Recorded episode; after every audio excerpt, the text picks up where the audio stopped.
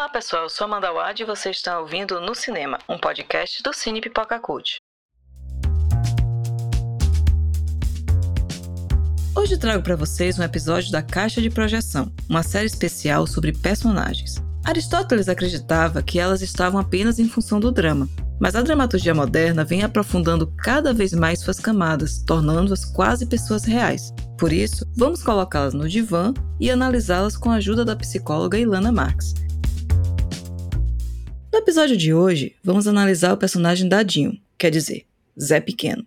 Importante ressaltar que falaremos da personagem apresentada no filme Cidade de Deus de Fernando Meirelles, e não da pessoa real que inspirou a personagem. E só para avisar, teremos spoiler. Afinal, a ideia é entender a mente dessa personagem. Vamos lá, Ilana? Vamos lá. Eu acho que Dadinho, ou Zé Pequeno, é o grande, talvez, representante da Cidade de Deus, não é? É, realmente. Podemos classificá-lo assim, mas vamos entender melhor o que significa isso daqui a pouco, né? Uma contextualização rápida, para quem não conhece a obra, Dadinho era uma criança que vivia na comunidade chamada Cidade de Deus e desde sempre demonstrou um fascínio pelo crime e pela violência.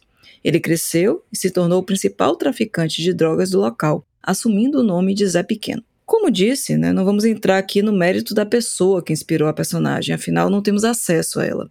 Vamos analisar a personagem que Braulio Mantovani roteirizou e Fernando Meirelles filmou na pele dos atores Douglas Silva e Fernando Firmino da Hora. Esse dadinho apresentado pela obra pode ser classificado como psicopata, Ilana?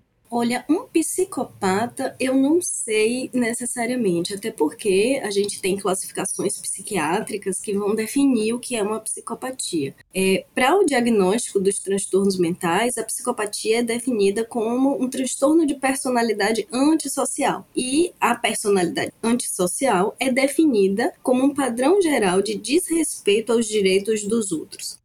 Para o DSM, que é esse diagnóstico, né, esse grande livro que norteia a psiquiatria, ela começa aos 15 anos de idade. Então a gente já tem é, alguma contradição aí para ser uma psicopatia. Mas a gente pode considerar Dadinho como antissocial sim, porque ele tem um desvio considerável de comportamento em relação às normas sociais estabelecidas mesmo havendo experiências adversas e punitivas, o comportamento dele não seria alterado. A gente não tem esses exemplos no filme, mas se tivessem, por exemplo, prisão por menor infrator ou alguma violência contra ele, uhum. a gente não veria um comportamento, supostamente, né? A gente não veria uma modificação do comportamento dele. Então a gente pode classificar ele como uma sociopatia, que ele não internaliza as regras sociais. E uma coisa que eu acho interessante é que talvez a gente possa analisar o contexto social dele como tendo regras sociais é, diversas a que é, nós estamos acostumados a ver. Uhum. É, já vi muita gente falando sem embasamento, né? Como você deu agora, de, ah, deve ser psicopata, por causa, da, principalmente por causa da cena do motel, uhum. onde ele vai e mata todo mundo. Então, qual seria a principal motivação desse garoto, né? De matar todas aquelas pessoas no motel? Como é isso? Sim, é muito interessante a gente pensar sobre isso, que aí a gente fala sobre essas regras invertidas desse contexto, né? Se o contexto, ele é um contexto que valoriza é, a arma, a morte, como uma possibilidade de poder e de ascensão, eu até escrevi aqui nas minhas anotações, né? Arma e morte são poder e regra. Hum. Então, se a gente tem esse contexto, a motivação talvez seja uma ascensão social naquele meio, né? Um status, até a sensação de poder, de se tornar alguém é, poderoso, criminoso, né? Então, assim, talvez o ato dele de matar é agora eu faço parte, agora eu posso, agora eu sou alguém que também performa como poderoso nesse universo. Inclusive, Buscapé, que é o narrador, ele fala, né, que o Dadinho ele era fã do trio Ternura, né? Então, como se fosse era o, o modelo, né? Para ele era, era alguma coisa que ele queria ser, seria por aí, né? Se Exatamente, exatamente. Eu acho muito interessante até porque a referência primordial dele é o trio Ternura e chega naquele momento, né, que ele mata o irmão do Buscapé, que ele ultrapassa o trio Ternura, né? Ele deixa de ser alguém que num primeiro momento tenta ser ouvido, tenta fazer parte do bando para ser alguém mais, né? Ele é mais poderoso, ele é mais forte do que aqueles que ele admirava. Rei morto, rei posto, né? Isso, exatamente. é, e assim, a única pessoa que parecia acessar alguma emoção de Zé Pequeno era o Bené ele tinha algo de diferente que, que passei esse grande amigo, esse ombro. E é interessante a gente analisar justamente pelo trio ternura, né? Bené, ele é esse amigo de infância, ele tem uma empatia, um entendimento de dadinho, mas ele também é o irmão de cabeleira, uhum. que é o primeiro a primeira representação que Dadinho tem, não só de poder, mas também de escuta, né? Tem um momento logo no começo do filme que é quando logo antes, né, do, da cena do motel, uhum. Dadinho tá tentando falar e os outros dois estão ignorando ele e é o cabeleira que dá voz a Dadinho, que fala não, peraí que ele é, ele é um dos nossos aqui, vamos ouvir, porque ele não é, é alguém a ser ignorado. Então eu acho que Bené se liga também nesse, é, assim, esses dois irmãos vão representar uma conexão social muito forte para ele, né? Uhum. É a representação de quem eu quero ser ou quem eu quero ultrapassar e a representação também da amizade sincera, da amizade honesta, do, da escuta, do acolhimento. Eu acho que Bené e Cabeleira representam essa referência de acolhimento que acaba até humanizando esse ser, né? Não ser só aquela máquina de, de matar e de construir o seu império. Quando a gente fala de Dadinho, parece que a gente está falando de duas pessoas, né? Uma é Dadinho, outra é Zé Pequeno. É, Dadinho contém Zé Pequeno, Zé Pequeno contém Dadinho, porém, Dadinho ainda é uma criança, e é uma criança que está tentando se localizar naquele ambiente social perverso, né? Uhum. Eu acho interessante que eu estava reassistindo o filme esses dias e eu estava assim, tipo, em nenhum momento é mencionado os pais dele, assim, tipo, a gente nem sabe uhum. qual é a estrutura social que ele é vinculado. A gente só vê o trio Ternura e Bené, são as únicas referências que ele tem. É, referência de família, né? Uhum. Certo. A idadinho cresce e passa a ser o Zé Pequeno, né? Aquela famosa cena, inclusive, que ele se coloca. Agora eu não sou mais Dadinho, sou Zé Pequeno. E ele é um grande traficante local, mas mesmo com, com tudo isso, ele sendo temido, tendo quase todas as bocas, parece que a sede de poder dele não acaba nunca, né? Ele tá sempre querendo mais, querendo mais, querendo mais. Isso é resultado de alguma falta, algo para preencher? Eu acho que todas as faltas, né? É isso, assim, a gente vai, a gente começa pela primeira grande falta, que é a falta do Estado, né? Uma, uma, uma sociedade abandonada, né? Uma sociedade abandonada à própria sorte. Então é uma falta do Estado, é uma falta social, uma falta estrutural, uma falta financeira, é uma falta de referências de poder ou de referências positivas. É, e talvez também é a única saída, né? Uhum. Eu assistindo o Zé Pequeno, eu olhei e falei, ele não tinha outra saída, né? Zé Pequeno é o resultado da falta são tantas faltas estruturais que é isso, assim, nem, numa família não é nem dada a ele no filme. Sim. E ele não tem, é isso, assim, ele não tem mulher, ele não tem pais, ele não tem nenhuma referência nem de vó, nem de tia, nenhuma referência de, de figuras familiares sanguíneas dele. E nós estamos acostumados, né, nós, sociedade burguesa, é, estamos acostumados a ver essas referências, as quais em nenhum momento é apresentado para essa criança, esse adolescente no filme. Então ele não tem mulher, ele não tem nenhuma referência né, paterna, materna, parental de nenhuma forma e não, não vai para escola, não tem nenhuma referência do que a gente, enquanto burgueses, consideramos como normal ou adequado socialmente. Por isso que eu falei que Zé Pequeno é o grande representante da cidade de Deus, né? Porque ele mostra todas as faltas e as consequências dessas faltas. Uhum. Não que se a gente tivesse solução para essas faltas, ele seria diferente. Até porque não sabemos. Mas é interessante essa demonstração de que se falta muito para muita gente. É, só todas as necessidades básicas, né, que a gente considera. Inclusive casa. Zé Pequeno ainda tem casa, mas Dadinho só vive na rua, né? Uhum. Todos os momentos que ele aparece é ali em algum cantinho na rua não tem nenhuma referência, né, de segurança para ele. Sim, de nada, né? Ele não tem referência, a gente não tem referência de nada, ele só tem a referência da, da violência, da criminalidade. Duro, né? A, a, ausência, né, de um controle de algo que cuide, a violência assume, né, o poder, né? Falta de poder, alguém vai assumir esse poder. Sim. Para cuidar. Exatamente, na falta de poderes que cuidem, ele vai se tornar o próprio poder, né? Porque no avançar da trajetória dele, ele se torna o poder na favela. É, falando nisso, nessa questão dessa falta do medo, de tudo que vai relacionar, me lembrou um pouco o que a gente vinha falando do Darth Vader e do Anakin, né? Aquela lógica do medo que leva à raiva, que leva ao ódio e que leva ao sofrimento. A gente pode fazer essa analogia desse Anakin, dessa trajetória, a se tornar Darth Vader com o dadinho Zé Pequeno?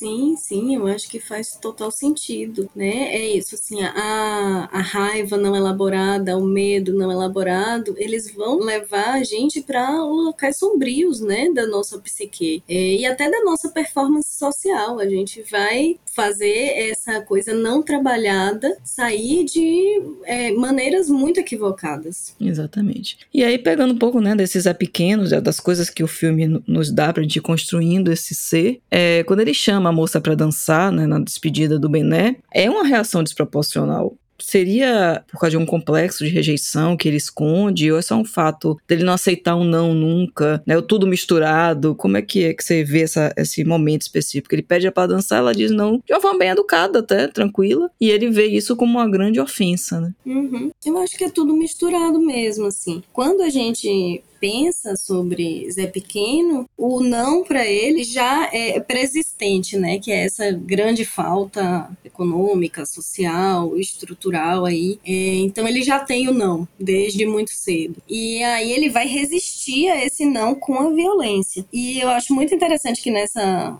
passagem do filme, o narrador, né, que é, é Buscapé que fala, que ele só consegue mulher ou pagando ou à força. E aí ele receber esse não de alguma mulher que ele deseja e que no filme fica bem claro assim dessa dificuldade dele chegar, ele vai ensaiando, ele vai se aproximando devagar, ele vai fazendo um grande esforço para declarar o desejo dele, que é um desejo muito honesto, mas a recusa do desejo dele por ele ser assim completamente alijado, né? Ele não é só alijado socialmente, mas ele também é o que é considerado feio, perigoso, estranho. E essa rejeição toca justamente em todos os nãos, talvez de uma vida inteira. E eu acho que é muito interessante também, porque quando o Bené começa a namorar, e Bené está lá com a namorada, a cocota dele, é, mostra também, eu acho que evidencia mais a rejeição que talvez desde sempre Zé Pequeno teve. Uhum.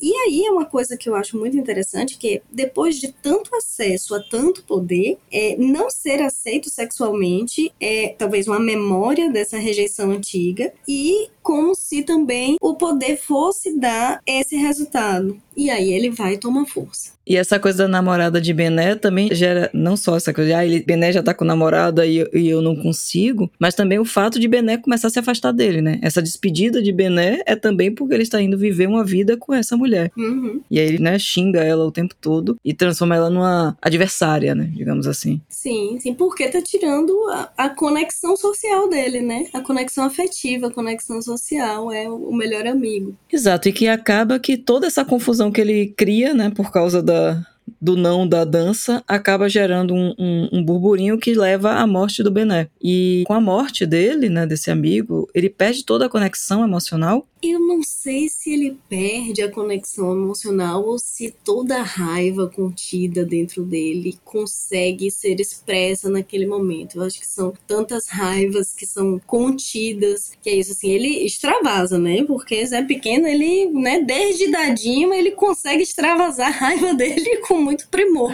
Com certeza. com muito afinco, talvez. Mas eu não sei se ele perde a conexão emocional, né? Quando eu tava assistindo esse trecho especificamente, eu fiquei é, embasbacada. Inclusive, eu falei: ele não mata a Cocota, né? Ele não mata a namorada de Bené. Isso é muito interessante. Tipo assim, naquele momento que ele talvez a raiva dele explodisse como um grande vulcão dentro dele, na verdade, ele vai e se permite a maior conexão emocional. Ele chora, ele se entrega à dor. Obviamente que essa dor vai voltar com raiva e com explosão depois, né? E com muita ira, mas é, ele não mata a Cocota, ele diz para ela ir embora e ela vai embora. Uhum. Por isso mesmo que eu não acho que ele é um psicopata. Sim. eu fui analisando pequenos detalhes, né? Essa conexão com o Bené, essa, essa, esse, essa não morte da namorada de Bené, talvez seja uma necessidade de preservar alguma memória dele ou alguma ideia da existência dele. E ele não, não disfarça, né? Ele é muito autêntico também. Uhum. E não mata não só ela, como não mata também o, o, a moça que deu o não, tá bom? Que ele vai ter a violência sexual. Sim. Não mata nem ela, nem o namorado dela, né? Que vai virar o, também outro inimigo. Aí, pra, enfim, né, o Mané Galinha e a namorada, eu acho que talvez tenha uma outra interpretação, porque eu acho que é justamente a raiva sendo demonstrada através do poder. Uhum. Do tipo assim, se eu for rejeitado, vocês vão sofrer a consequência disso. Se eu receber um não e se eu sofrer com esse não, vocês vão receber a raiva da minha dor, que eu acho que é a, a forma dele demonstrar o tempo inteiro, obviamente o personagem, né? Uhum. Eu acho muito bem construída, inclusive, porque a expressão dele de ira e de violência, né, essas expressões explosivas de violência, são de acordo com esses nãos, esses, essas faltas, essas rejeições todas que ele vai passando. É interessante, porque o ele pergunta por que, que ele me deixou vivo, né? Aí corta, a, a montagem é ótima. Ele, por que, que eu deixei ele vivo, né? Sim. Deixa eu voltar lá. e acaba sendo isso, né? Às vezes a morte não é o maior castigo, né? Pois é, né? Eu acho que naquela cena, inclusive, que ele estupra a mulher de Mané Galinha, a morte seria um alívio pra Mané Galinha naquele momento. A morte de qualquer um deles ali seria um alívio. E aí, quando ele se dá conta disso, tipo assim, não, pera aí, mas agora já dá pra matar, sabe? Assim, já, já fiz eles sofrerem, eles já, né? Então deixa eu voltar e matar, porque aí também é esse descarregar de frustração e de raiva, né? Sentar o dedo, como ele diz, né? Senta o dedo. E o outro antagonista, de alguma maneira, dele, né, que você já citou um pouquinho, que é o Buscapé, que é o narrador, que é aquele menino que também tá ali junto com ele na Cidade de Deus e tentando buscar outros caminhos, quer ser fotógrafo. Eles estão sempre se encontrando em vários momentos, mas ele nunca lembra o nome de Buscapé, né? Uhum. Ele sempre pergunta, como é mesmo o seu nome, garoto? Como é mesmo o seu nome? Isso é um total desinteresse por aquela figura, ou no fundo tem uma necessidade de reafirmar que ele não importa, que acaba denunciando a importância, sabe? Aquela coisa de, ou se você ignora, ou você, ou você me odeia, ou você, você me ama, né? Finge que não gosta de mim. Isso, finge que não gosta de mim, mas no fundo me ama, né? Exatamente. Eu acho que é um pouco de tudo aí também, né? Eu acho que é isso, assim, dentro desse nível de poder que Zé Pequeno chega, as pessoas são muito transitórias e muito morríveis, sabe? Então, um rosto é só mais um rosto. Mas busca-pé exclusivamente, que é, eu até anotei aqui, né? Busca-pé só é lembrado na última cena. Uhum. Último momento antes daquele confronto com os policiais, que é justamente o começo e o final do filme, aí ele fala o nome de Busca-pé. E, mas desde o do princípio que aparece ele enquanto dadinho, é, ele vai ignorar. E aí eu fico pensando, né? O que busca-pé representa? Busca-pé, eu acho que é a representação tanto desse suposto fraco, mas também essa suposta possibilidade de sair daquela violência ali, né? Dessa violência estrutural. Então, ignorar ele é ao mesmo tempo ignorar outras possibilidades de vida e também desprezar esse suposto fraco que aí eu acho que é esse antagonismo ali busca peso é pequeno, enquanto que caminho seguir dentro das realidades que são disponíveis a gente, né? Bem, bem complexo, né, dentro dessa construção. Mas com tudo isso, né, que a gente falou aqui, afinal, dá pra gente definir quem é Zé Pequeno? Ai, eu só fiquei pensando em Zé Pequeno como sendo aquele consagrado de Exu, sabe? Aquele negócio, essa criatura do caminho, essa criatura que, que atravessa. Por isso que eu falei, né? O, o, personagem talvez represente a cidade de Deus, porque ele atravessa todo o filme. Parece que o filme é sobre o busca-pé, mas quem atravessa o filme de ponta a ponta é Zé Pequeno, né? Essa transformação desse menino, que é um dadinho. Ele é essa, essa criança que maquina, que aprende a matar, que aprende a lidar com tudo aquilo ele é o herói até em um determinado momento do filme e ele é a representação perversa do vilão, né? Ele inaugura um tempo de grande matança, né? Assim, é, é não que não seja uma realidade que ele já vivia, mas é, a sensação que dá no filme é que ele é essa inauguração dessas grandes violências, né? Então eu acho que é pequeno é é aquilo que a gente não quer ver, é a violência que a gente não quer ver, que a gente não, não dá conta no nosso estômago de digerir. Sim. Ele é a, a violência social, né? Ele é a violência de fato, a violência física. Ele é tudo aquilo que a gente não desejaria que existisse, mas que existe e que precisa de fato ser esfregado na nossa cara para a gente entender que tem muita coisa errada aí fora enquanto violência com dedinho, né? Não que ele seja a violência, mas ele é fruto da violência. E essa coisa né, do Exu tem muito, porque né, no filme, para quem não viu, tem um momento em que ele tá fazendo ali o, o ritual para abrir os caminhos dele. Inclusive, ele quebra o pacto, por isso que, que ele acaba morrendo, né? Foi logo depois que ele, que ele quebra o pacto, que não poderia ter relações sexuais com a guia, que ele vai começar a derrocada dele. E o Exu é isso, né? Essa figura que lida com as questões humanas e tá abrindo os caminhos e ele não é nem bem nem mal, ele tá lidando com as situações. Então, o Zé Pequeno, de alguma maneira, ele é essa metáfora, né, dessa cidade de Deus e que ele está simplesmente ali lidando com aquelas circunstâncias. Seria por aí? Sim, eu acho que sim. Que é isso, assim, né? O Exu sendo essa representação tanto da potência dele quanto dos caminhos que ele vai trilhar. Uhum. Ele é a representação até da, da, do africano, né? No sentido do que vem da, da nossa raiz africana, né? Eu gosto muito da, da cena que ele é abençoado por Exu porque representa muito é, a ideia de que ele vai ser a própria potência, né? Então ele é é naquele momento que ele se torna Zé Pequeno, inclusive, né? É o pai de santo que nomeia ele. Sim. É aquele preto velho que vai e fala assim: "Você agora é Zé Pequeno". E aí ele ele se torna. Sim, é, ele nasce. É, nasce o Zé Pequeno. Bom, gente, a gente vai ficando por aqui, né? Como vocês podem ver, a construção de personagens ela vai muito além da função dramática, e quanto mais a gente entende de psicologia, melhor. Queria agradecer a psicóloga Ilana Max por essa sessão de hoje. E tem algum comentário final, Ilana? Ah, eu acho que é isso, assim, né? Quem não tem raiva, é... ou enfim, né? Não é nem quem não tem raiva, é que todo mundo tem raiva dentro de si. E todo mundo talvez tenha um pouco de Zé Pequeno dentro de si. Só que a gente, né, sublima, a gente oculta, a gente suprime ele. Mas eu acho que ele é uma representação representação também de, dessa nossa potência de violência contra coisas que são feitas contra nós. E fiquem ligados no podcast No Cinema, um podcast do Cine Pipoca Cult produzido em parceria com a Súbito. Vamos ainda analisar a história através dos filmes, conversar com diretores de cinema brasileiros e falar sobre adaptações literárias por aqui.